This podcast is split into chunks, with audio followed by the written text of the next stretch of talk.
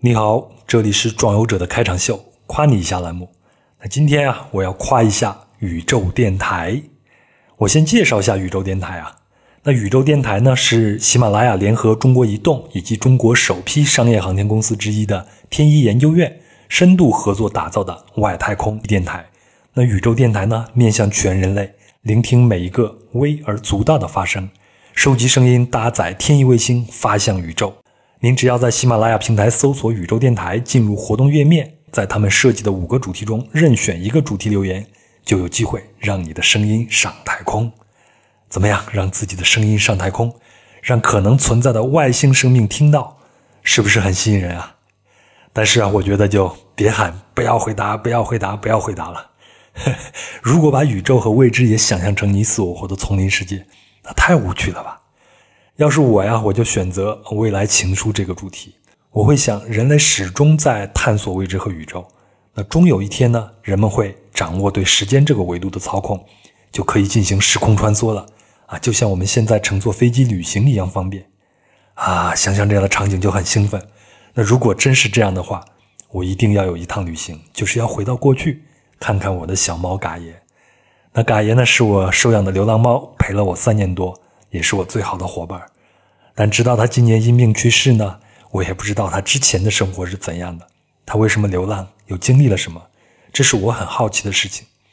所以呢，我想回到过去看看他，只是看看啊，不会试图去改变他接下来的生活和命运，因为我知道，在某一个平行空间里，我俩已经开始互相陪伴了，这就足够了。所以呢，这就是我的未来情书。我希望这个未来不会太远。因为我能看到有很多勇敢的探索者在让未来、让星际旅行，甚至是时空旅行成为一种可能。那本期的壮游者呢，也是一位勇敢的女孩子，她探索的目的地还是地球啊。但是在疫情期间做一个旅行者，某种程度上来说是一个逆行者。那这种勇气呢，我觉得也恰恰是我们人类走出地球、走向宇宙的一个基础。好了，接下来我们来听听她的故事。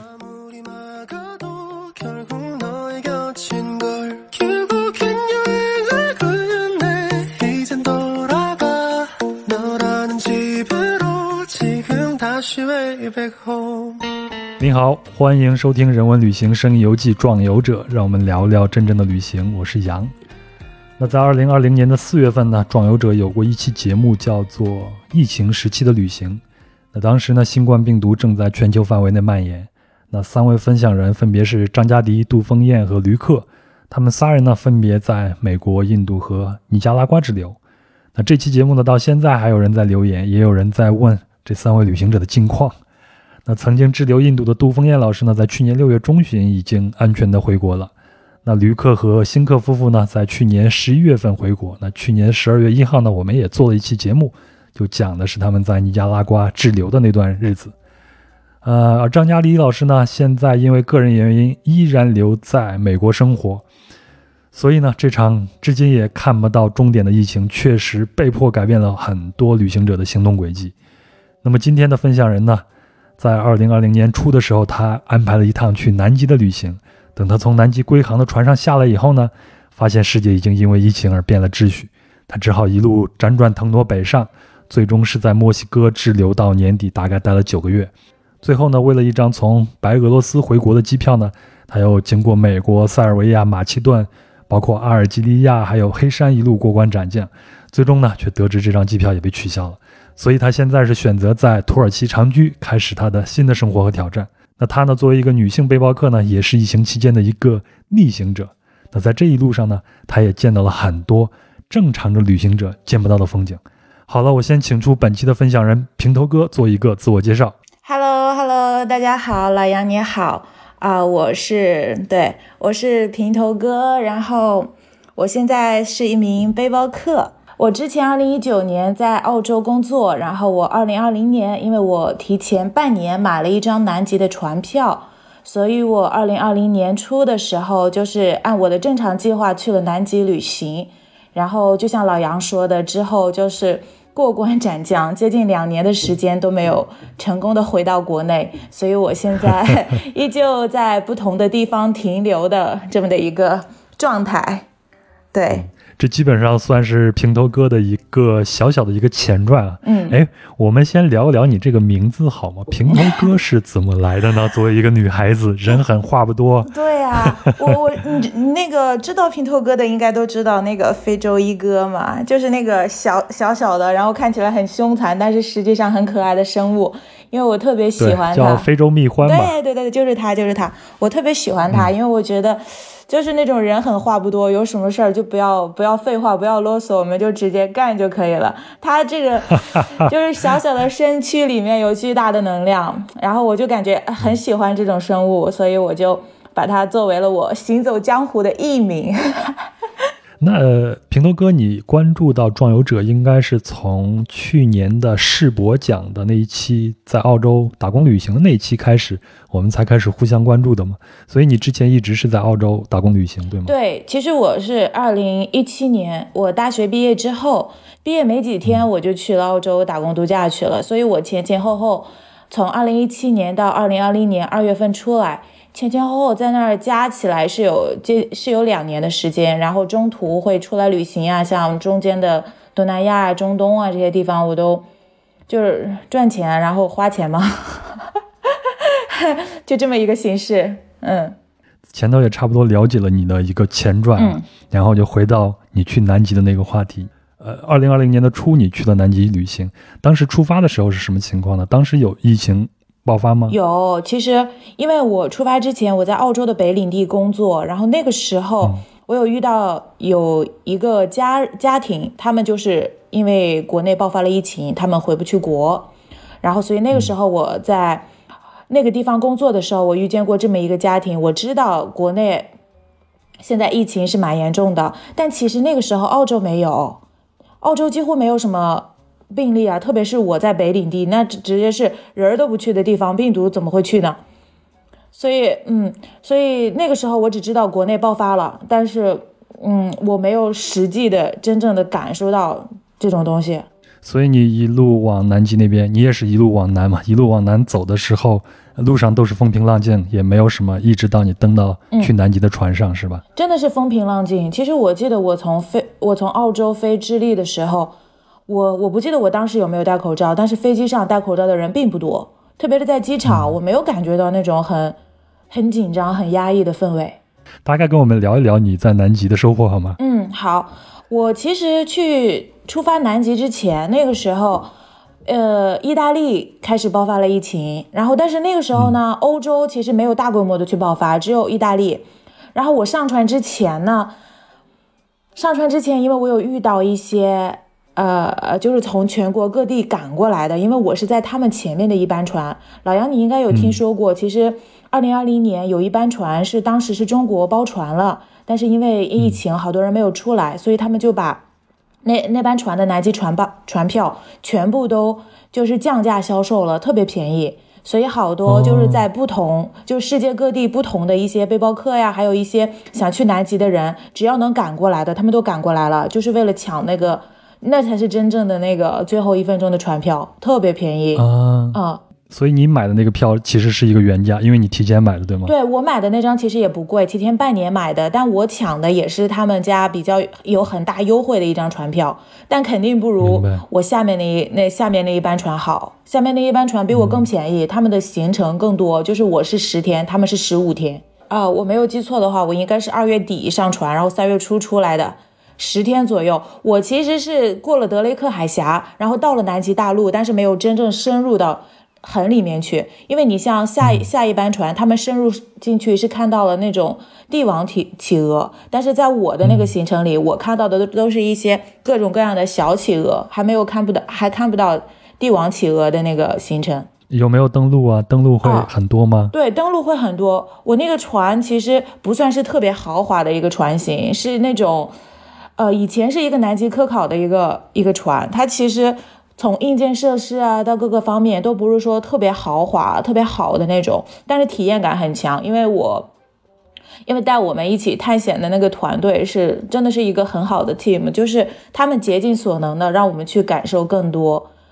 而且我很幸运的是，我在那边登陆的登陆差不多登陆了有一周左右，因为前后前后去，然后回来差不多要三四天的时间，然后登陆是一周左右，就是每一天都是晴空万里，天气特别的好。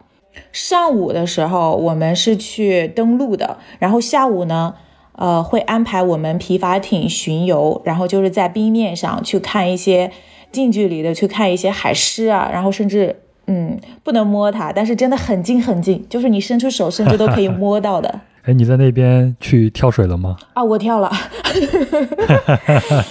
感觉怎么样？好冷啊！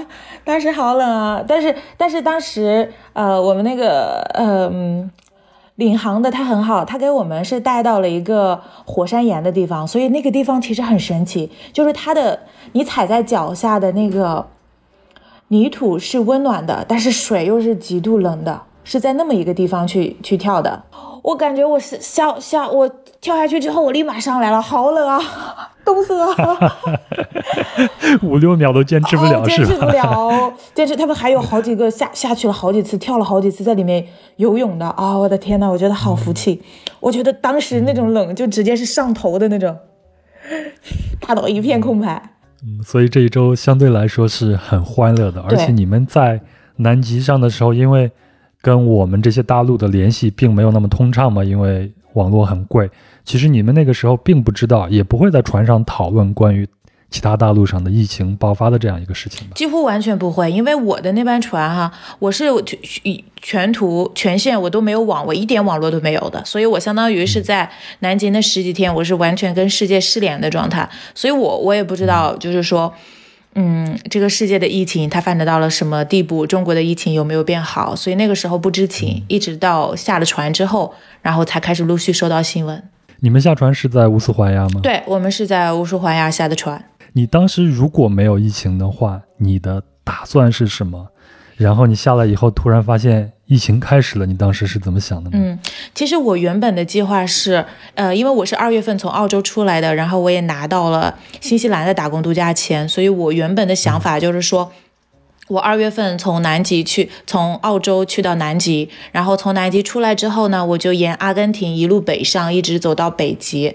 然后十月份的时候，我就进到新西兰，然后继续去打工度假这样子。我那个时候刚从，其实刚从南极穿了出来，我就在想，我要开始看北极的船票了。结果没有想到，在开始看北极的船票之前，最先接触的就是说世界沦陷了，特别是欧洲那边已经全线沦陷。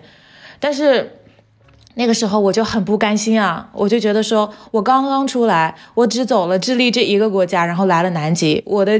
就是我我我我心里一腔孤勇啊，然后得不到挥发呀，真的，哎呀，我当时就想，我最大的感觉就是不甘心，我要等，我要坚持，看看我能走到哪里。嗯，我特别理解，作为一个背包客的话，你计划了一个长途旅行，嗯，可能你在路上因为种种的原因，最常见的一种原因就是因为你的呃某一个国家的签证你拿不到，嗯。你就突然断在这儿了，或者你就要跳过这个国家。其实那个时候心里边是很不甘的。嗯嗯嗯，对我我怎么规规划？我从乌苏怀亚出来之后，我就去了智利，因为我原本是想在智利走完百内，走了百内之后，然后我就再回阿根廷继续走他们的国家公园嘛。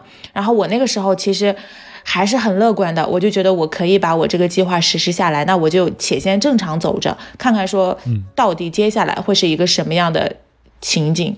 然后到了智利之后，其实我从百内徒步几天出来之后，我就发现，已经不仅仅是欧洲沦陷了，越来越严重。因为阿根廷的国家公园开始在封了，就是说阿根廷、智利，甚至整个美洲，他们已经有开始开始有病例，甚至是那种大幅传播了。所以他们就开始陆续的把一些比较公共的地方都关闭了。然后那个时候我才意识到，因为不仅关闭了国家公园，很多。国家的边境也关闭了，那个时候我才真正意识到，我好像没有办法继续走下去了。差不多那个时候也是三月份、四月份那个时候，对吗？对，就是三月份，嗯，三月中旬吧。当时你的家人会很担心你，很担心，特别担心，特别是我爸爸，因为我妈妈是她不怎么管我的那种。然后像我爸爸，我家都是我爸爸来管我。我爸爸很担心，我爸爸跟我讲，他说他其实前一段时间还有在跟我讲，他说你都想象不到，说你当时在智利的时候，我那几天是怎么过来的，感觉这辈子都不想再过那样子的，就是再有那么一次体验了，真的是这样。那个时候我爸爸就是。晚上也不睡觉，因为你想，我们是有时差的，那个时候跟智利跟国内，但是那个时候就是我随时给我爸爸发消息，他一定是秒回。然后他其实那个时候就已经到，他不会想去睡觉，因为他就一直在关注智利的这个疫情，在关注我什么时候能回国。所以其实那个时候我是买了一张回国的机票的，就是从智利回国的一张机票。但是在我出发的前一天，这个机票被取消了。那你当时已经在智利了，你看到智利，包括你之前去的那个阿根廷那边。他们当时有一些防疫措施吗？大家会在街上戴口罩之类的吗？嗯，没有，很少。因为我当时其实你像我从，呃，我从乌苏华亚出来之后，我一路北上去了，去了那个蓬塔呀，那几个都是小城市，嗯啊，所以我感觉不到那种很紧张的氛围。一直到我去了圣地亚哥之后，到了大城市，我才发现就是，就是城市开始封锁啊，宵禁。然后我去超市啊买东西都要排队，然后要排很长的队，然后中间要隔几米的距离，然后老百姓都在去抢口罩，就是药店就是四处都是排满了长长的队啊。然后那个时候我才开始有那种很强烈的感觉，就是说可能这个新冠疫情对这个国家的影响很大，对这个世界的影响很大。你紧张吗？嗯，没有什么紧张的，我不怎么紧张。所以你当时并没有打算在智利长待，你是怎么到达墨西哥呢？又是什么原因让你觉得你要在墨西哥留下来呢？哎，其实刚开始我是打算在智利的蒙特港待一段时间的，就是看然哦，蒙特港对很好啊，那个地方对蒙特港很很好。然后我当时还特地找了一个青旅，我准备长期抗战的。然后当时我过去的时候，那边有一群欧洲人。然后我刚到的那天下午呢，我们几个人还一起喝了酒。我们说，嗯，接下来的啊一段时间我们要互相帮助、互相扶持，因为我们我们要共同抗疫。结果第二天我起床之后，我发现他们在收拾行李。我说你们怎么了？他说他们国家，因为他们是小国家，瑞典的。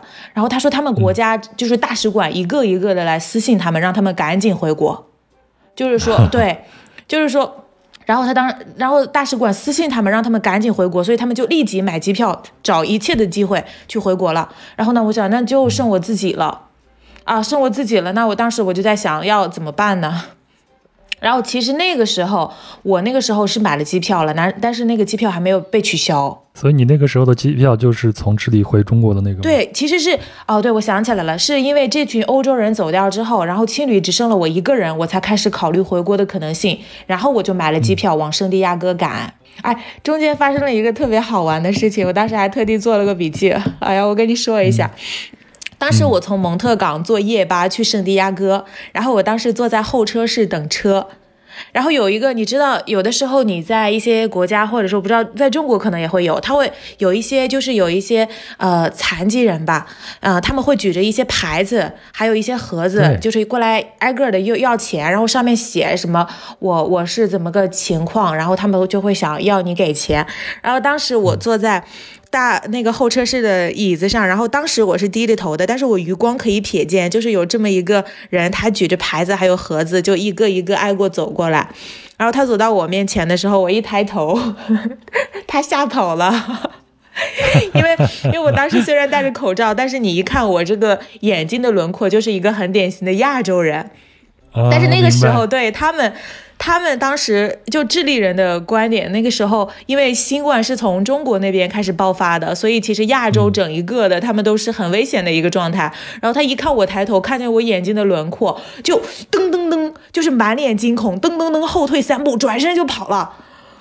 呃，我当时后来我就每次回想起这个情节，我都感觉哎呀，就有点又很无奈，又很想笑。那你接下来就到了圣地亚哥嘛？大城市会不会好一些？你在那边有没有碰到过一些对亚洲人的歧视啊，或者是另眼相待啊什么的这样的事儿呢？没有，其实我在圣地亚哥待的不久，因为我当时是为了赶那个机票去的。我在圣地亚哥前后待了四天吧。但是其实如果说这个新冠爆发之后有哪一个瞬间让我很压抑，因为我全程现在为止快两年了嘛，我我就我心态都是很好。我从来没有觉得我在滞留，我都觉我一到现在我都觉得自己在旅行，但是只有在圣地圣地亚哥的那三四天，我感觉到了很强烈的压抑感、紧张感，甚至很害怕，因为圣地亚哥给我的感觉是太压抑了。当时整个城市都在封锁了，然后我当时住的地方很高，在十四层，然后我从十四层望下去望下去的时候。整个城市就是都在那个阴影当阴影当中，然后空荡荡的，没有人，就偶尔的 有几个快步走过的，戴着口罩，急匆匆的。然后当时好很很很紧张，很压抑。然后偶尔下楼呢，都是各种各样的在排队，就是那么的一个状态。所以其实我在圣地亚哥的那三四天，是我这一年多最难熬的那几天。然后紧接着回国的机票确定被取消了，我就当机立断，因为我在圣地亚，因为我在墨西哥有认识的朋友，他们说墨西哥还不错，然后不怎么紧张，气候也很好，主要是消费也很低，好卖。然后第二天晚上我就出发了。你到了墨西哥，岂不是到了另外一个世界？因为。墨西哥相对来说温暖一些，也更热情一些。天哪，我当时真的就是有一种穿越时空的感觉。我到了墨西哥落地之后，他们没有任何的防疫政策，就是你从下了飞机之后一直到出机场，就整一个是那种他们不戴口罩，热气腾腾，很鲜活的一个状态，就感觉是你从一个死气沉沉的画里到了一个真实的一个桃花源的感觉。下了飞机之后，然后到了墨西哥，我紧接着我是从墨西哥城飞去了瓜达拉哈拉，因为我当时朋友是在瓜达拉哈拉的，然后在那个机场里感觉好放松啊，没有人戴口罩啊，每个人就欢声笑语的。那个时候好像那种新冠病毒的紧张感还没有真正传到墨西哥，其实我感觉到现在都没有真正传到。所以接下来你就在墨西哥待了九个月，哎，你待的是哪个城市来着？我刚开始是在瓜达拉哈拉待了两周。但是瓜达拉哈拉吧，总归也是个城市，墨西哥第二大城市嘛，城其实城市感城市感也很强。我不是很喜欢城市的人，所以我当时一直在想，能不能去一个小镇去生活一段时间呢？然后当时瓜纳华托就成了我的首选啊，在墨西哥城旁边的那个城市，对，离也是电影 Coco 的，嗯，取呃就是原型地吧，算是对原型小镇。嗯，是这样子。我在瓜达拉哈拉的时候，因为我是想着去瓜纳华托生活，然后我就每天都会去 Facebook 小组找瓜纳华托的租房信息。然后有一天，我看到有一个很漂亮的民宿，他们说因为疫情，然后没有游客，他们准备把它长租出去，就在瓜纳华托接吻巷，就是在城老城的最里面，市中心有。啊，我知道那个地方，我还在那儿拍过照。对，当时他们说在那儿。接一个吻可以保你的爱情有五十年的保鲜期哦，真的。哎，我当时在那儿接了一个吻，然后后来不是还是分手了吗？这是一个悲伤的故事。但是你知道，接吻像最刺激的地方不是在永葆爱情这个地方，接吻像最刺激的是你可以跟陌生人接吻。在那个那个地方，对，你知道你知道美拉丁美洲吗？他们本身对这方面就特别开放的，所以他们真的那个也很火。我当时租的地方呢，就在离接吻巷只有一百五十米的距离，好漂亮。哎呀，真想给你们看照片，你都不知道，这可能是我这辈子住过最漂亮的一个民宿，太美了。好啊，到时候你可以把你的照片发给我，然后我在公众号里边给大家展示一下。好，我到时候一定给你展示一下。哇，那小房子太漂亮了。然后如果有以后有国内的朋友想要去瓜纳华托的话，我一定会推荐这个这个这个房子给你们去住，好漂亮。然后，嗯，离你离你住的那个地方不远，应该还有一个小小的一个市场，一个小广场，旁边都是店铺啊啥的。我记得那儿有一个烤鸡特别的好吃啊！是是是是是是，呃，他那家烤鸡还是很有名的，就是甚至连对瓜纳华托的人都知道，说是啊，说是这一家的烤鸡很好吃。但我吃过，我觉得没有说特别好吃。我应该说，哎呀，下次应该带你去吃一个更好吃的一家啊！太太绝了，那个那个烤鸡。你看，我们前头再去聊智利的时候，你就会感觉到很阴沉。对。但是，一到墨西哥，你整个你整个神态就变了啊，整个人 都活起来了。变了。对。嗯。讲讲你在墨西哥的生活吧。讲我在墨西哥的生活。其实我刚开始在墨西哥是先隔离了一个月，在瓜纳华托隔离了一个月，那一个月我没有怎么出门的。就真的没有怎么出门？是自我隔离吗？还是政府要求你？自我隔离，自我隔离。政府，墨西哥的政府是管不了墨西哥人的啊。如果因为那个时候墨西哥的病例一直在增增长，也会害怕说自己整天出去跑啊。主要是那个时候你没地儿可去啊，所有的地方都关闭了，那你就只能待在家里喽。所以刚就在刚开始一个月过了浑浑噩噩的日子，就每天睡到自然醒，然后起来看看书，喝喝茶，在阳台上坐一坐，看看风景，然后一天就这么过去了。过了一两个月之后，然后那个时候就觉得说，哎呀，都这样了，还能怎么样呢？出去旅行呗。然后我们当时有三个人，我们就自驾了，我们租了一辆车，刚开始先是把呃墨西哥的东海岸，像智华坦内奥那边，智华坦内奥是当时《肖申克的救赎》里艾迪最最终归隐的那个海滩，因为他们觉得，因为在墨西哥人的印象里，就是太平洋的海水可以冲走一切不快的记忆的，所以那个时候我们三个人坐了一辆车到那个东海岸去。自驾旅行的时候，真的有一种，就是老杨，你应该有看过那个凯罗亚克的，他那个在路上，特别，我看过那个小说。我的天呐，我太切切合当时的那种感觉了。就虽然我们不是垮掉的一代，但是你当时。就坐在车上飞奔的时候，你真的会有一种亡命天涯的感觉，感觉后面是新冠病毒，你把他们远远的甩在了身后，然后呢，前面就是那种逃离感，对，会有那种逃离感，就真的有一种前面就是康庄大道的感觉，所以当时印象特别好，导致我对智华坦内奥那个城市印象很好。那个时候自驾完一次之后，然后我们紧接着又迎来了第二次的旅行。然后之后我们去坎昆，我去坎昆在那边旅行，接近了接近一个月，二十多天的行程吧。然后把整个尤呃尤卡塔半岛都走过了。但是在那个时候，就是不得不说，性价比旅行的性价比体验感是很低的，因为很多地方都关了。我记得当时甚至我从这个小小城移动到另一个小城的时候，直接封城了，他不让我们进去。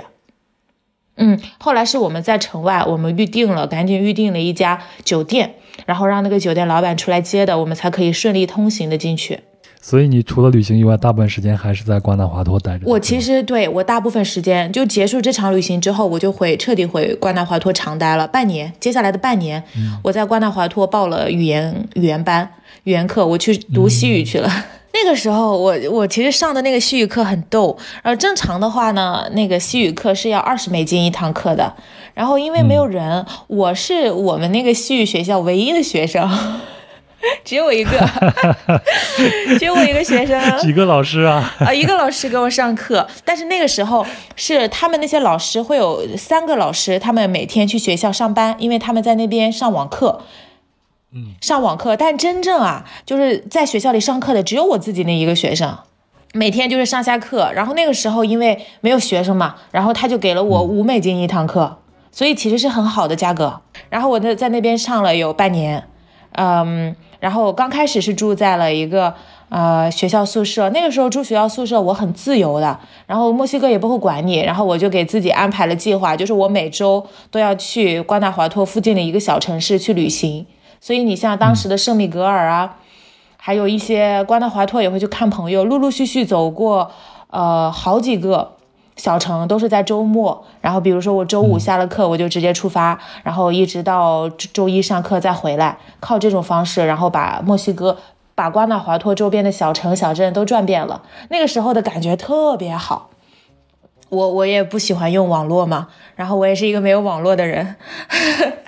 所以，我每次出门都是那种只有在酒店里，然后我才会有 WiFi 去联系一下，发个朋友圈什么之类的。然后正常，我那个时候有的时候也会自己去徒步，然后去不同的地方旅行。那个时候我就感觉自己像一个古代的那种行走江湖的女侠。身上揣了一个小钱包，然后呢，也手机也没有网络，随时处于失联的状态。但是看到的、感受得到的会更多。有的时候去山里，有的时候在村子里，然后也没有什么所谓的新冠疫情，然后就那样就那么旅行，就这么旅行，差不多持续了有一个半月吧。就是每周都会出去走一走、晃一晃，一直到我决定搬家，然后跟当地人生活在一起，这这个旅行状态才算结束。我因为我经常看你的朋友圈嘛。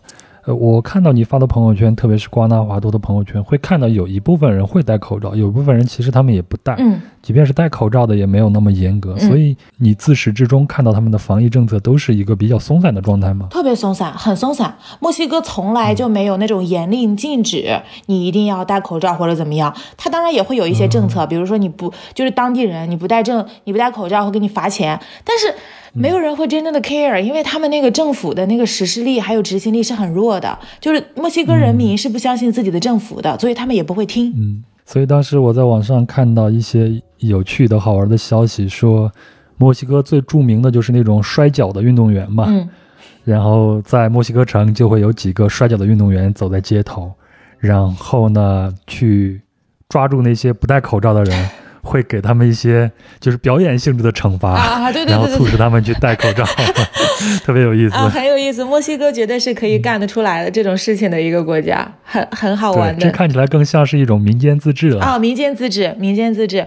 嗯嗯，从头到尾我没有感觉到，就是有人，因为当地人很友好啊。如果他们有什么政策的话，他会主动通知你，但是没有，他们没有主动通知过我说这个事情你不做，后果会很严重；你不戴口罩，后果会很严重，从来没有过这种感受。嗯，聊聊你那个住家户吧。你跟你的房东们，我看你们待的在一起也很融洽。嗯，很融洽。我不得不说啊，拉丁美洲人的这个乐观啊，真的。我觉得西语啊，就是一个很乐观的语言。语调的问题，我感觉是语调的。我讲一个特别好玩的例子，我跟这个寄宿家庭住在一起的时候，那个妈妈呢是中国那个偶像剧的忠实的拥护者，她特别喜欢看，啊对她很喜欢看中国的偶像剧，就是什么偶像剧呢？《流星花园》《霸道总裁爱上我》那一种。特别可爱，啊，然后在墨西哥还有这些呢。啊墨西哥我在墨西哥也去了好几次，哎也没有发现哈、墨西哥的那个亚洲的文化输入做的特别好。墨西哥怎么着呢？就是我当时住的那个家庭家家庭里，从爸爸到下面的那几个小孩子，他们都是那个 Black Pink 的粉丝，就是他们特别喜欢韩国的那些女团啊、男团。我问过那个妈妈，我说只有你喜欢看吗？她说不，我们都喜欢看，我们特别喜欢看中国的偶像剧。然后当时我，呃，我记得，因为我每天早上我我去上学的时间跟他们上班的时间是一样的，所以所以我们吃我们会一个饭点儿，然后他就他那个妈妈就是一边看电视一边吃饭，我就在旁边看，然后我就看那个中国的那个偶像剧的那个一那个那个面，然后有的时候很很很悲伤的那个面儿，但是用英语说出来，而且是墨西哥语，墨西哥西语还带了一个 tacos 的味儿，你知道吗？我当时我就感觉 笑懵，每天早上都好欢乐，就两个人就是在那种互诉衷肠，然后可能要分别了，就很难受的一个氛围，然后西语一出来，我就感觉哎，怎么这么欢乐呢？很好啊，嗯。理解理解啊，真的。但是我觉得可能西班牙语、西班牙语的西语跟拉丁美洲的西语可能还是会有一点点不一样，因为我学过他们的语法，我知道他们的语法是有不一样，但是我觉得语调也会不一样，因为拉丁美洲人的那个乐观跟西班牙的乐观还真的是不太一样。可能是他们本身自己的说话的那种语气，然后自己心理状态的一种传递，传递在他们的语言上，就会导致拉丁美洲的西语会更加的一个欢跳脱，很欢乐。那你什么时候觉得自己要走了？什么时候觉得自己要走了？觉得自己要走的时候，就是我，就是我大约是九月份的时候买了一张墨西哥回国的机票啊，不对，白俄罗斯回国的机票，因为那个时候明斯克飞北京的那个航班都是在正常运行的。然后我有一个朋友呢，他也是通过那个方式回去的。这些信息你是怎么得来的？所以你是会天天的去刷这些机票的信息吗？还是你爸爸帮你刷的？啊，不会不会，我爸爸也是会帮我看，我爸爸还帮我去看携程去哪儿，携程去哪儿好多假票，怎么可能说是能走？我我我那个时候也是被迫接受吧，因为我不是很想回国，那个时候为什么呢？我不是很想回国，我我嗯，当时那个时候我有钱啊，我就觉得那我有钱的话，我在哪儿生活不都行啊？哎，我前头也忘问了一点你在外面生活了这么久，那你的生活来源是什么呢？你会一边旅行一边工作吗？没有没有，在那个时候，在过去那一年里，我都没有工作过，我都是在旅行，还有学习，然后还玩儿。因为我当时是，呃，是我在澳洲，不是我在澳洲工作了有接近两年，然后我自己存了一些钱。自己存的一些钱是一部分，因为本身这部分钱是用来拿来走美洲的，没有花完嘛。嗯。然后到五六月份的时候呢，呃，澳洲政府就是为了舒缓人们的压力，因为他觉得新冠疫情可能给人就是给人们的生活带来了很大的压力嘛，就是没有收入，没错你们又没有办法去工作。然后墨西哥，然后澳大利亚呢，就给就给他的。为他工作的人吧，不仅仅是当地的居民了，不仅仅是绿卡。你像我，我已经离开墨西哥了，但是因为我在呃，哎，我老是把墨西哥搞混，因为我已经离开 澳洲了。对，因为我当时已经离开澳大利亚了，其实，但我也是处于一个失业的状态，然后我还有澳洲第三年的签证，我也可以回去。然后那个澳洲政府呢，就给我发了养老金。其实养老金是我自己的，就是我，嗯，我在那边工作的两年里，每每一周发工资的时候，我的公司公司呢都会拿出另外的百分之十的我工资的百分之十去给我交这个养老金，这个养老金是必须的。然后呢，久而久之呢，就存了有一些钱，存了还蛮多的。反正当时澳洲政府把所有的钱都退给了我，所以如果你不再回到澳洲的话，那这笔钱你也拿不到。我也能也能拿到，也可以拿到。他们好多人离开澳洲两年的、三年的都拿到了这笔钱，所以还真的是嗯，第一次体体会到资本主义的好福利啊。啊，有点有点小小的羡慕了。对，然后紧接着七月份是他们的财年，我又迎来了一个退税，所以陆陆续续呢，我收到了澳洲政府的两笔钱，然后加上我自己的一些存款，所以在去年的一整年，我都在经济方面没有任何的一个很大的压力。嗯，所以有钱任性，你就可以规划你接下来的路线。对，那个时候我还觉得说，反正我现在身上还有钱，那我在哪里生活都是一样的呀。那而且我其实刚开始我。其实至今我都不想回国的一个很大的原因，是因为我现在还不想彻底的那种 settle down，就是定居，因为我不想去获得很安稳的安稳的生活，因为我老是有一种，如果我回国了，那么一定是我把我想做的事情做完了，嗯，然后可以真正就是听我家里的话，听我爸妈的话，你可以去找一个相对稳定的生活状态，去找一份稳定的工作呀，然后结婚生子，这样子都是我以后的规划，但绝对不是我现在的规划。所以，我老是有一种，如果说我现在回国，我会有一种跟我现在的，就是跟我现在想做的生活一个极大的一个那种冲突的感觉吧，就感觉是一种妥协。就我我我现在不想去获得那样的生活，去去过那样的生活，所以我才一直不想回国，这才是我不想回国最主要的原因。所以你买到这张机票以后。你的下一站就是要一步一步挪到嗯白俄罗斯明斯克这个地方。对对对对，然后紧接着我的基友，因为我当时的那个航班是买了一月十五号的，对我买了一月十五号，正好赶回家过年嘛，想的老好了，回家过过个年，看看我爸爸妈妈。哎，那你离开墨西哥的时候已经是九月份了吧？十二月份哦。十二月份了，对哦，那只有一个月的时间了。对对对，十二月份，十二月份的时候我离开了墨西哥，然后我本来还是想，我本来还想说要不要直接就是说，呃，提前了几天，然后直接飞到明斯克呢？但是我在想啊，反正那个时候因为巴尔干，我也有朋友在旅行，好像没有那么严重，我就在想说，反正巴尔干我都没有走过，然后又离得那么近，然后那我何何不就是说提前一个半月出来，然后看能不能就是。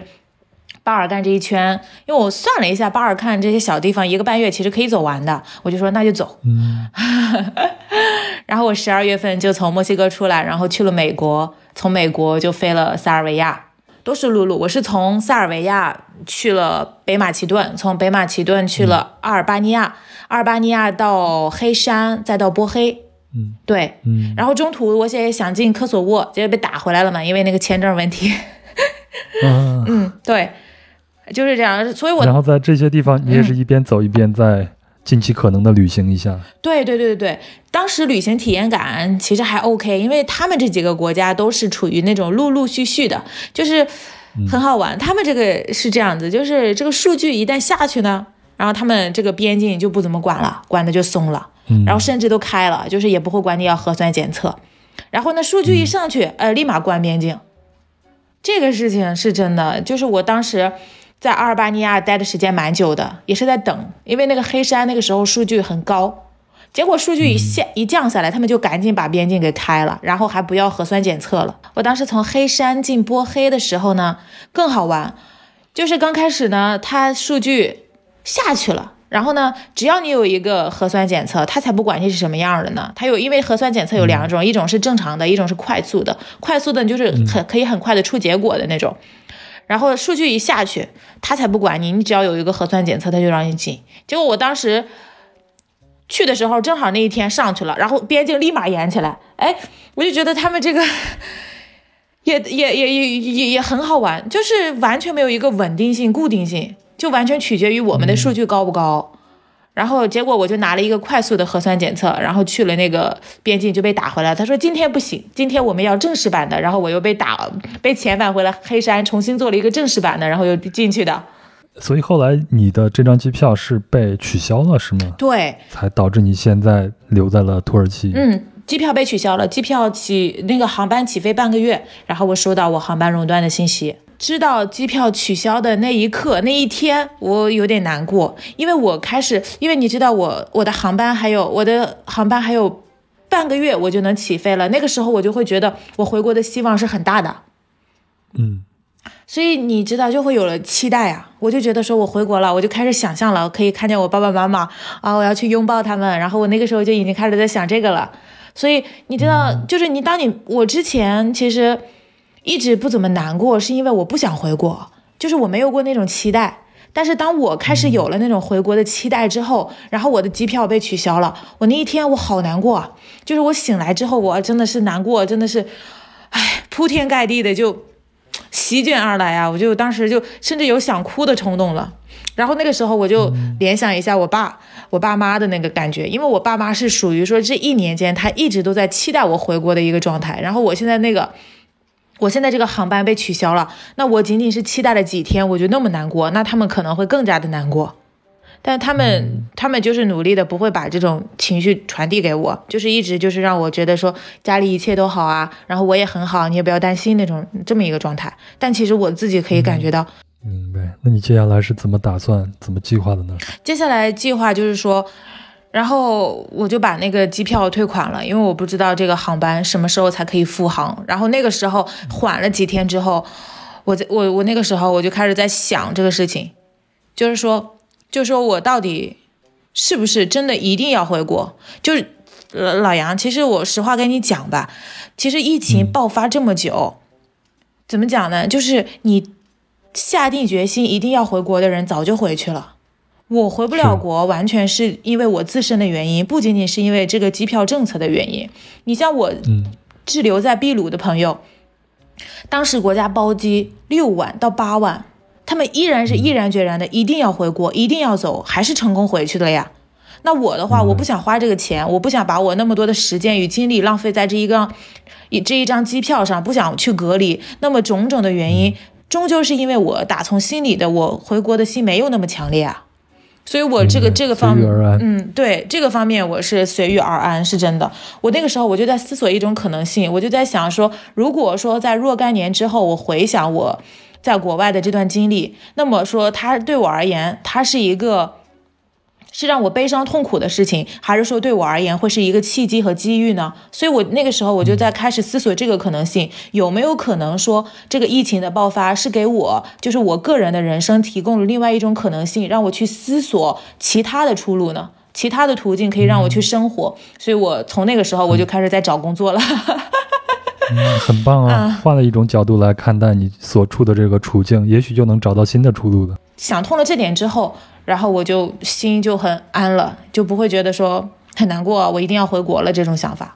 接下来就到了土耳其，对。然后你选择土耳其落脚是因为什么呢？选择土耳其落脚啊，第一个第一点是因为。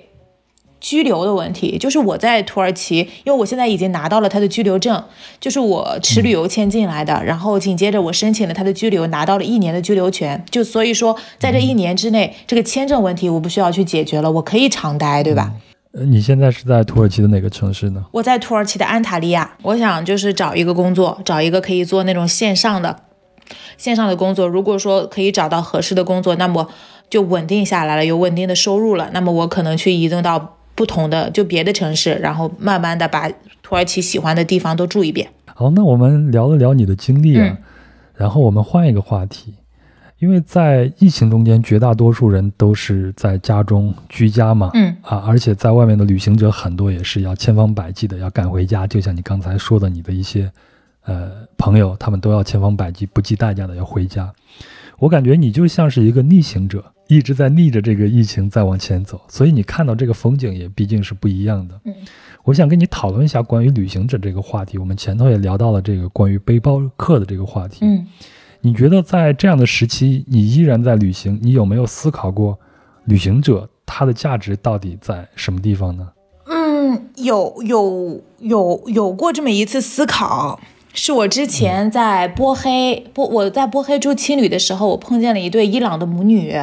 然后呢，这个伊朗的那个这个这个这个妈妈，她以前也是一个很喜欢旅行的一个女孩吧？我能感觉出来，她其实在伊朗家境不算特别差，就是她能她在她的护照范围之内，她去了所有她能去的地方。他到了波黑之后，他想通过波黑去欧洲移民的，结果在波黑之后，跟一个来自伊拉克的一个男生，两个人就是谈恋爱了。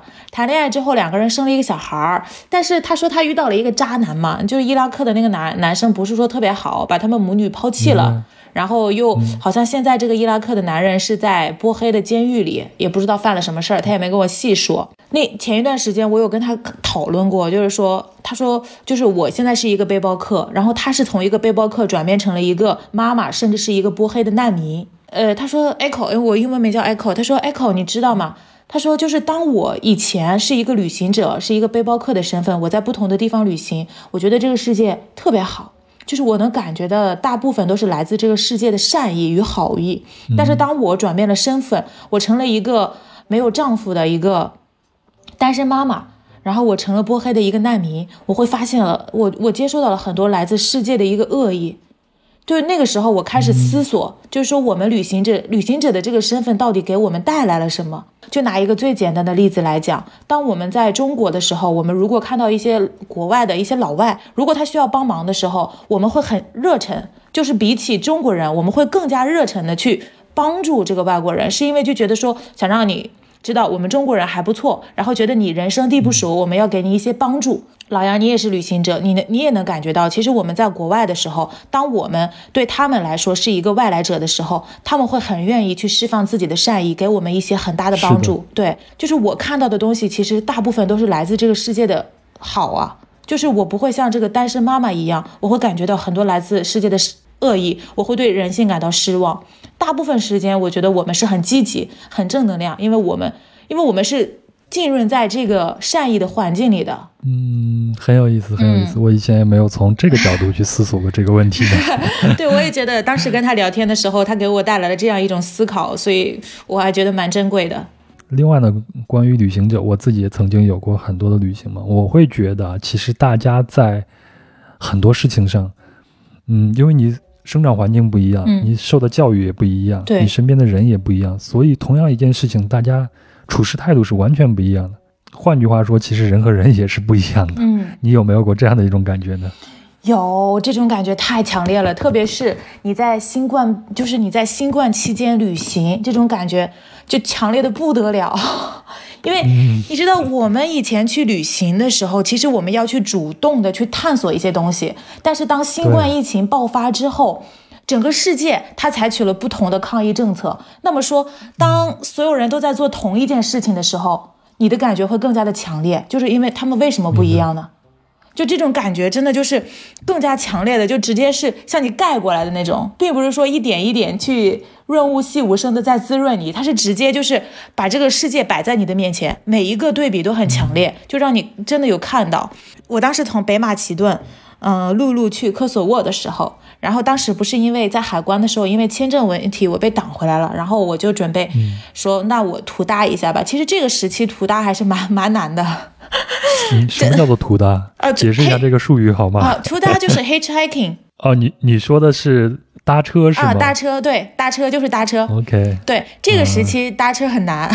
我我因为我 上一次这么搭车是在智利，他们根本他看见我，他们看见我这张面孔都不不会想载我，因为在智利的时候正好是疫情最严重的时候，然后加上中从中国爆发，看见我这张脸，他们压根儿都停都不敢停的。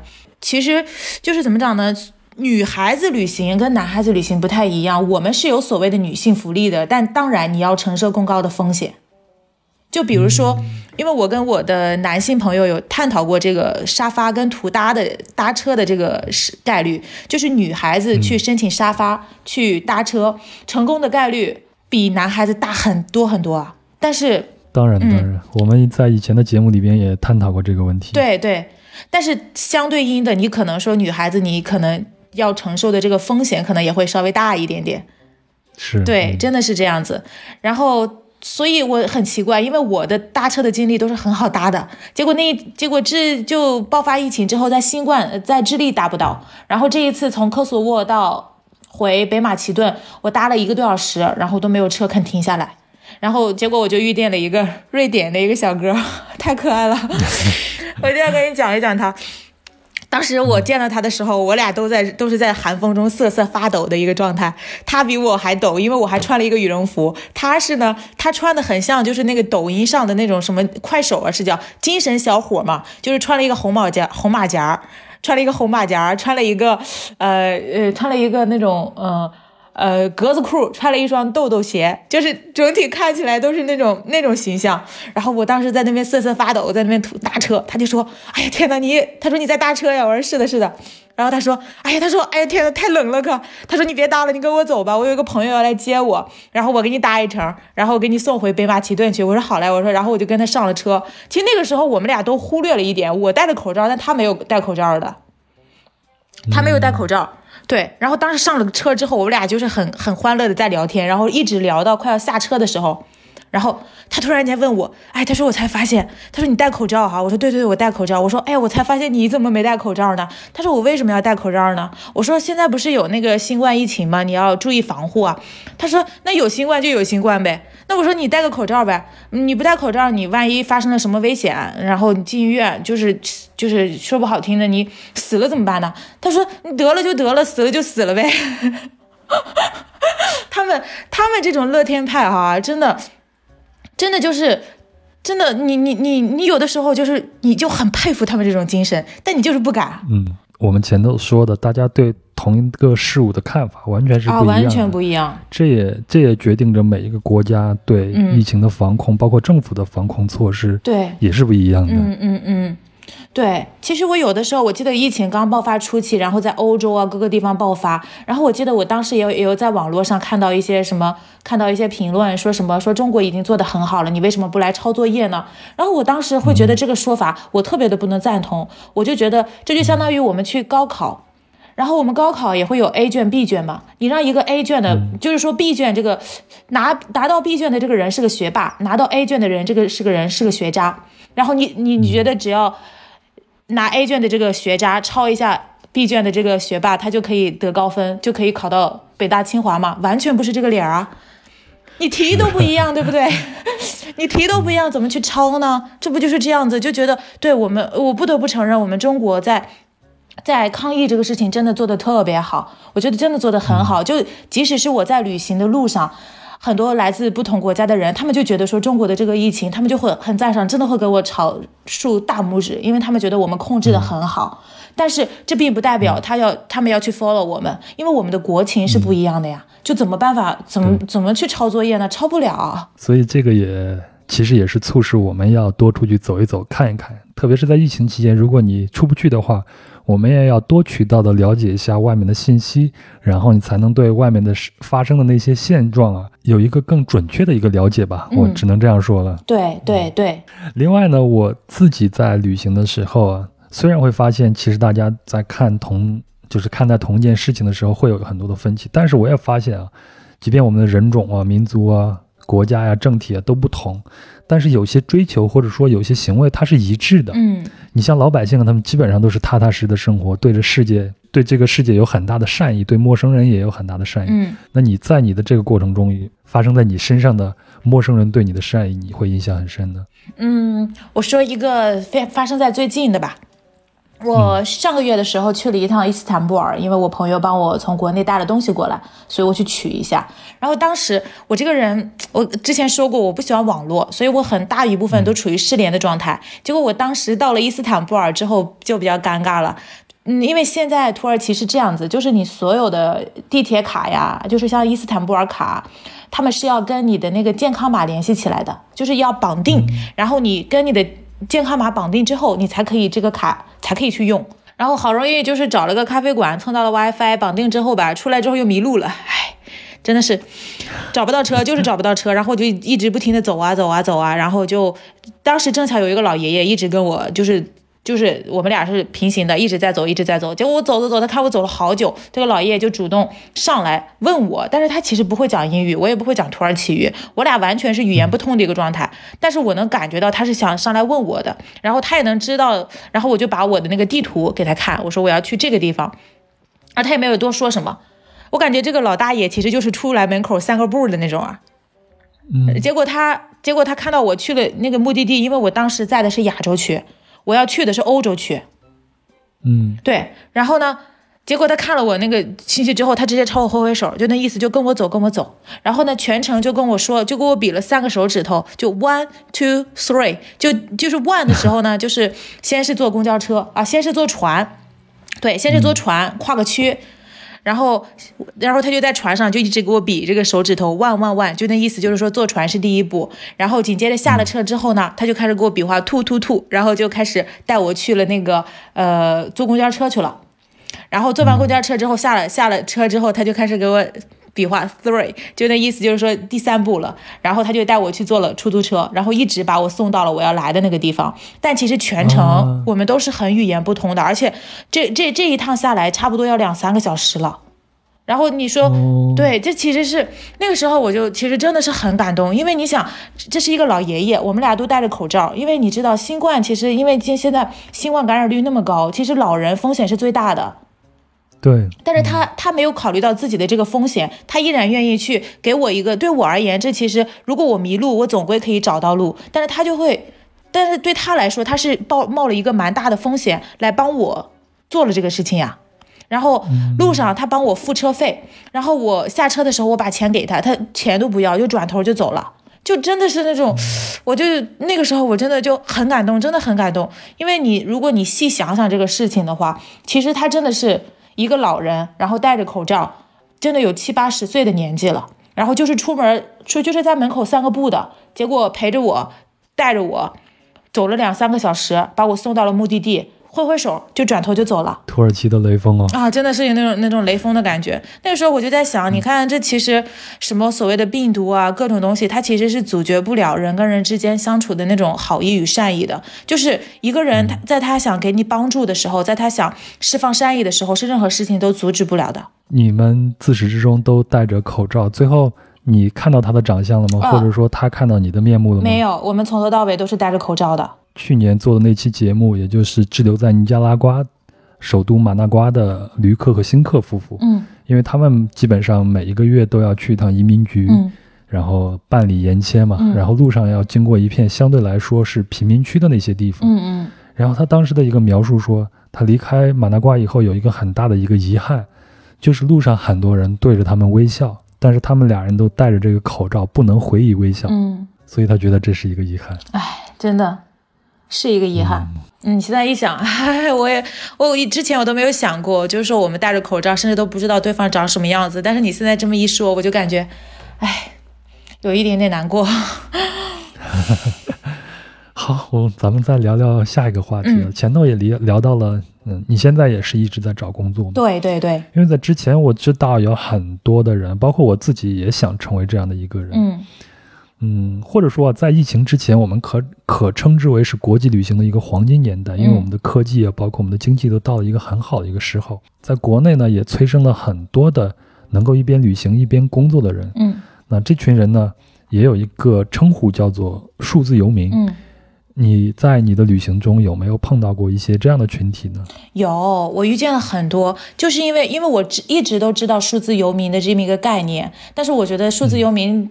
对于我现在的状态来说，之前的状态，因为我是想就是旅行的时候专心旅行，然后我就半年存钱，一年旅行的这种状态，我不想边工作边旅行，所以其实我一直都有这个概念。我想的是以后等我结束了这样的这样的一个生活状态，我可以去尝试一下数字游民的一个状态，但是之前没这种想法呀。但是这一次旅行，你知道，其实背包客，我现在很少很少碰到碰到背包客的，背包客很少很少。对啊，因为背包客的话，大部分都是靠代购啊或者这个那个的来补给，但有一些也是靠存款。所以你像这么长期的在外面流流流流浪的，其实背包客真的很少了。然后，所以我遇到最多的都是数字游民，而且是以国外的一些嗯背包客为主，他们真的就是。他们完全不不在乎在哪里工作呀，因为他们就是在线上工作嘛，所以疫情爆发之后，他们不用担心收入问题，依旧可以在不同的地方去旅居。所以我这一次就遇见了这么一个群体，而且我现在身边生活的人都是这么一个群体，所以给了我一个很大的启示，让我就觉得说我会不会也有这个可能性去靠近一下呢？然后比如说，我举几个例子，我在阿尔巴尼亚的时候认识一个女孩，她叫 Nalini，她是一个画家，她是以色列的一个女孩。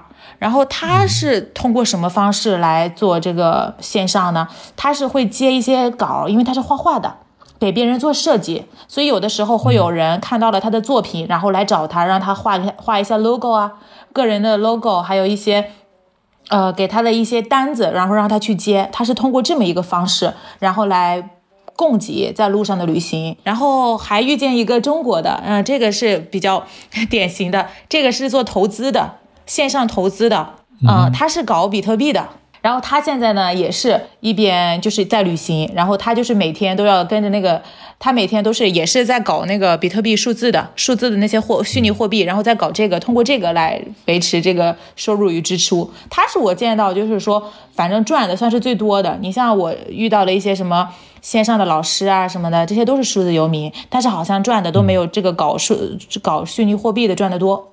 如果什么时候老师赚的比这些搞金融的多的话，那这个世界会更美好了。更美好的，嗯，对，还遇到两个，遇到两个很好玩的外国人，他们两个之前都是在中国做那个外教的，一个是在国际学校的小学里，一个呢是在呃嗯是在大学里，在北京工业大学好像是。我每天看他，就是我每天看他们两个像传教士一样，就是四处宣扬，就是中国多好多好多好多好。然后我一个中国人在旁边，我都就觉得我是不是要说点什么来附和一下？因为他们两个，因为外教在中国的待遇是特别好，待遇很好，然后工资也很好。然后呢，他们两个一个是法国人，一个是美国人。他们两个，我有的时候听他跟别的外国人聊天的时候，他就说：“哎，去中国做外教赚老多钱了。”对他们两个就是这样，而且说他说，而且中国的学生都特别可爱，他们两个人都是很喜欢中国文化的那一种，就觉得中国人很好，中国文化就是博大精深。然后还有一种就是中国的收入会很高，然后他们两个人现在是转了线下啊，线上线上。他们之前都是在做外教嘛，然后现在的话，你像呃我认识的这个北京工业大学的外教，他叫 Rashid，他现在就是还是在北京工业大学里任教，只不过是所有的工作都转到了线上。然后另外一个也还是那个外教叫 Chris，他现在是在线上的一个一些平台，就类似于音符的那些平台，然后教中国的学生，所以还是会有很好的收入。所以你现在是不是也把这个列为你自己的一个目标？对对，现在是把我列为，因为我之前也有过教教小孩那个英语的经验嘛，然后所以我现在其实也会在不同的这些平台投简历，然后去面试。像上周就面试了三个嘛。大家一起努力吧。其实我也有这样的一个梦，可以，我也想就是依靠自己的一技之长，然后能够维持自己的旅行生活。到我这种年龄，可能我也不太会去想我要发财了，我要去。什么财富自由啊，能够维持自己的生活已经是很伟大的一件事情。真的，如果能能找到一份工作，自己能够在世界的任何一个地方，在天涯海角都可以去做，嗯，还能够去旅行的话，那我简直就是我认为的成功人士了。对对，就是不是之前有一个。之前有一句很在网上很火的一句话，说所谓的成功就是以自己喜欢的方式度过一生嘛。所以其实对我们的成功并不是来自于社会的一些通俗的定义，就是你一定要就是百万富翁啊，然后就就是家庭美满，各种各样的成功的标准。我觉得我们是成功的标准其实是又很低，但同时又很高。说到这个呢，我们都会发现哦，其实我们。生活在现在的世界里，无论是对男性还是对女性，都有很多的定义。嗯嗯。那你看我的节目里边，好像很多的旅行者，包括一些背包客，都是女孩子。嗯。我自己也有这样的一个感觉，就是我在长途旅行的时候碰到的中国的女性背包客特别的特别的多。对。甚至感觉比男性还多。嗯。当然，这很有可能是因为我把我的注意力放在了女性身上，没有放在男性身上。不是不是不是你的原因，是因为就这就是一个事实。是吗？你也有这样的感觉吗？我也有这样的感觉。对。我是女孩，所以我知道女孩子独身女性的背包客是特别多的。我自己以前出去做分享或者是去做演讲的时候，总会拿这句话做一个开场白，就是因为这也是个事实。因为我到现场一看，可能去参加线下活动百分之九十九都是女孩子，嗯，往往就会中国的男孩到底都都死到哪儿去了？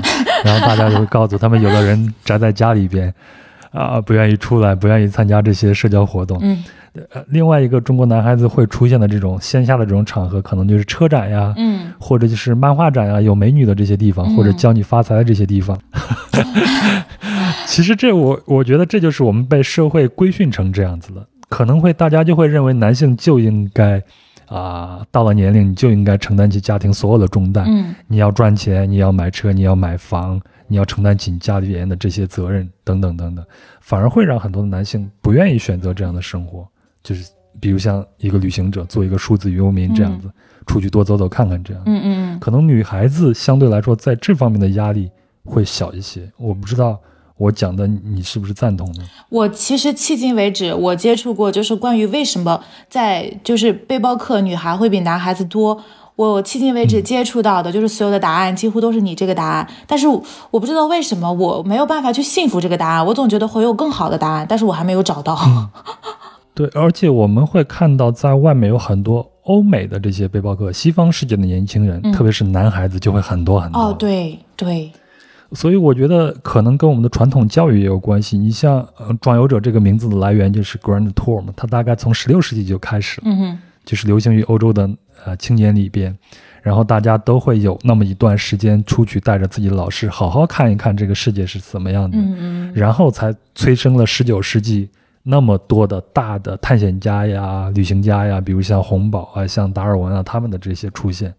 可是这个方面，在我们中国的传统教育里面基本上是没有的，有的反倒是父母在不远游这样的一些规训。对对。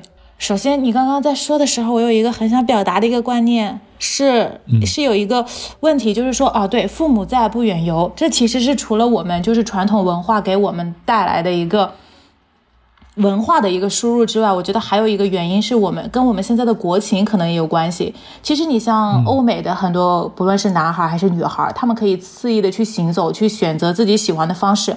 我觉得还有一个很大的原因是国家福利的问题。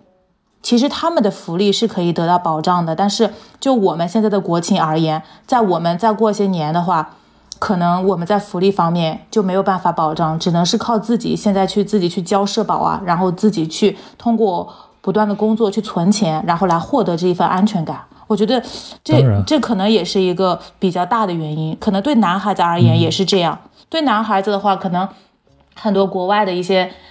国外的一些男性，即使你现在可以去旅行啊，做这种做那种，你可以不必有一个就是很稳定、很安分的一个工作，但是你未来至少你养老的各种问题是问题，不需要特特别担心的。但是可能中国男孩子面临的这个问题就会更正一点。首先是社会责任，其次就是说，你如果没有一个稳定的收入，一个稳定的支出的话，很多女孩子她可能中国的女孩子她不会选择你，择偶也会成为一个大问题。是不是？对，可能这也是一个原因。我那我反过来问一下你，你会因为经济条件这个原因去选去摘取你自己的择偶对象吗？我好像不会，我觉得我我我是不会的，因为我的那个消费欲望是属于那种低级，就是特别低的。就是我不知道我有，我其实最近一直在问你有没有很想要的东西，但是我发现我没有很想要的东西。就是因为房子呀、车呀，我我也不想买车，也不想买房，然后我买衣服、买包一点欲望都没有，所以我想我我所想要的东西，其实我靠自己都可以去满足，我不需要一些物质的东西啊什么的东西从别人身上去获取，所以经济条件应该不是我首要的择偶的一个标准。嗯，你会更看重对方什么呢？喜欢吧，我得喜欢这个人啊。喜欢他可能有某一方面，比如说他喜欢旅行，嗯。你会喜欢他，或者是他的思维比较开呃开放一些，你会喜欢他。没有，老杨，我完全说不上来我的择偶标准是什么，我只能说一句，我的择偶标准就是喜欢。因为你知道，你有的时候你的择偶标准很具体，但是你会发现，跟你共度的共度一生的这个人，可能没有一项是符合你的择偶标准的。哎，非常的对，非常的对，嗯所以对于我而言，我的择偶标准其实我的择偶标准就是喜欢，但喜欢这其实是一个没有标准的一个择偶标准。嗯，就像我跟我女朋友现在有的时候，我们两人都会开个玩笑说，哎。我最后怎么选择了你呢？可能跟我之前的想象完全是不一样的，完全是不一样的，对吧？很神奇，很神奇。很开心就好了。对对对对对，我觉得这个是很重要的。那你现在作为一个呃独身的女性背包客，你会受到过一些来自于社会，包括来自于家庭的一些压力吗？来自社会与家庭的压力，在我这儿不太大，因为我爸妈是属于比较开明的那种型，他们也会觉得我你二十六岁了，你得回去做一点就是稳定的生活了。但是他他们这些年的教育就处于一个在尊重的一个前提下来教育我，所以他们没有办法，就是说你一定要做这个事情。就是在这样子，你很幸运，嗯，很幸运。对，在这样的一个条件之下，他们其实没有给我很大的一种压力。但是我不得不说，来自社会的压力的话。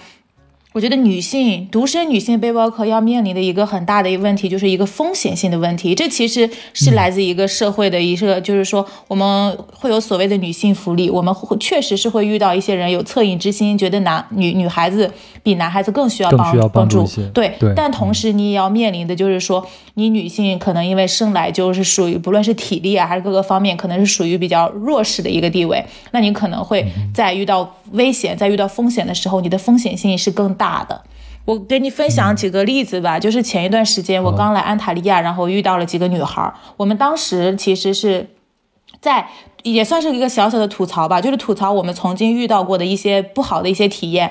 你像其中一个女孩，她是在约旦的时候住青旅，然后被然后被同青旅同就是同房间的，因为是混寝嘛，同房间的一个男孩被锁了门，差点强奸。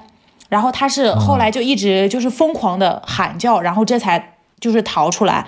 然后有一个女孩，她是在土耳去年一年，她在土耳其滞留了接近一年，然后她是一直都是图搭。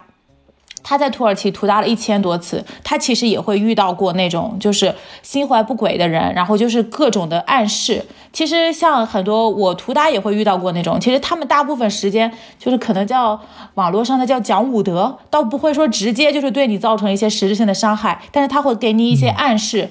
就如果说你是有这种想法的人，那么你可能就自然而然的跟他发生一些什么事情关系这样子。然后还有一个女孩是且是在安塔利亚，她就是在安塔利亚晚上出来，晚上她是正好出来买个东西，结果天太晚了，打了个车，结果打车的时候被那个出租车司机拉到了一个，他还一直看着手机看着线路呢，结果还是被土耳其被土耳其一个出租车司机拉到了一个废旧的停车场，差点强奸了。所以其实这些事情都是会发生的，你像女孩子真的会面临这样子的一个风险啊。对，尤其是女孩子在外面旅行的时候，一定要，一定，甚至要比男性要更多的注意一下自身的这些安全。对，一定要注意。其实有一些风险是可规避的，但是你就是你没有办法去，呃，你没有办法去否认的，就是说你这个风险性的存在，特别是在女性身上。经常会有很多人在问，包括在装修者的群里边，大家也会讨论，就是说。某一个地方，大家会问：哎，这个地方安全吗？或者说，女孩子一个人去安全吗？嗯，通常这样，我就会告诉他，世界上没有任何一个地方是绝对安全的。是的。另外一个呢，只要我们无论是男孩子还是女孩子出去旅行的时候，一定要做好提前做好这种防护，有这种防护的心理，剩下的呢就要靠你随机应变了。嗯。至于这个地方能不能去，完全要看你自己的旅行欲望，嗯，能不能超过你对这个地方的风险的这种恐惧心理呢？是的，是的，我很赞同。其实。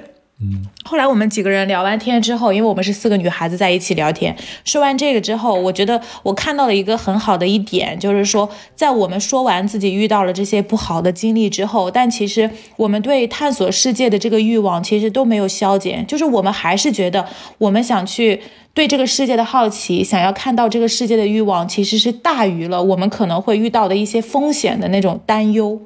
所以我觉得这是让我比较当时后来我想想，其实是比较蛮感动的一点嘛。现在不是流行一个词叫星辰大海嘛？可能每个人眼里的星辰大海是不一样的。我就在想，如果说我们女孩子因为害怕这些事情，那其实我们真的我那我待在家里就好了，反正家里你你只要待在家里，你就是家里的小公主，你不必去担心这些问题。但是当你真正的想去看一看这个世界，想去了解。更大的一些东，更更多的东西的时候，有一个词叫做因噎废食。我觉得其实我们都是不想做这样子的一个人。后来我们 四个人真的就是开开心心的结束了这个话题，然后依旧是存着对这个世界的美好期望，还有就是这个好奇。我觉得这个是很重要的。特别棒，特别棒。作为一个生活在传统的男权社会的一个男性啊。我也是在享受着我们 我的性别红利，嗯但是我依然要对中国的女性背包客、中国的女性旅行者，要由衷的说一声，你们真的是很勇敢，因为我在路上见到了太多太多像你这样的女性的背包客，也非常欢迎以后再来壮游者，多多的分享你发现的这个世界。嗯，好，我很开心。No entiendo muy bien por qué no dices nada romántico cuando llega el atardecer. 好了，这就是本期的全部内容了。非常感谢啊平头哥的分享。说真的啊，虚长他几岁，但是挺羡慕也挺佩服她这样的女孩子，因为在她这样的岁数呢，她们有条件去接触到更多的信息，也有勇气去选择过这样的生活。那他看到的、得到的也必然比他同年龄的人啊会更多更多。所以我也希望啊，更多的朋友如果有机会的话，应该多出去看看。虽然现在是疫情，但是我们也都希望在疫情结束之后，啊，世界恢复正常了，我们多出去看看，你会发现更多更美好的事物，或者呢能找到啊世界人民共同的一些共性的东西，或者呢能打破一些你虚妄的虚幻的想法。总之呢，在这儿祝平头哥在土耳其的生活一切顺利，以后有机会呢也再来壮游者做客。那本期就到这里了。如果您喜欢本期的节目，就分享给身边的朋友，让更多的人知道壮游者的存在。啊，您也可以在本期节目的评论区给我留言。另外呢，如果您想加入壮游者的听友群，请添加“壮游者二零一八”，也就是“壮游者”的拼音全拼加上二零一八，那他呢就会将您拉进群里边去。最后呢，平头哥在这一路的行走中拍了很多很多的照片，我也精选了一些啊，放在我们的公众号里边。那您可以在微信搜索并关注“壮游者”这个公众号就可以了，然后打开相关的文章就可以看到他拍的这些照片。好了，那就到这里，祝您一切顺利，我们下期见喽。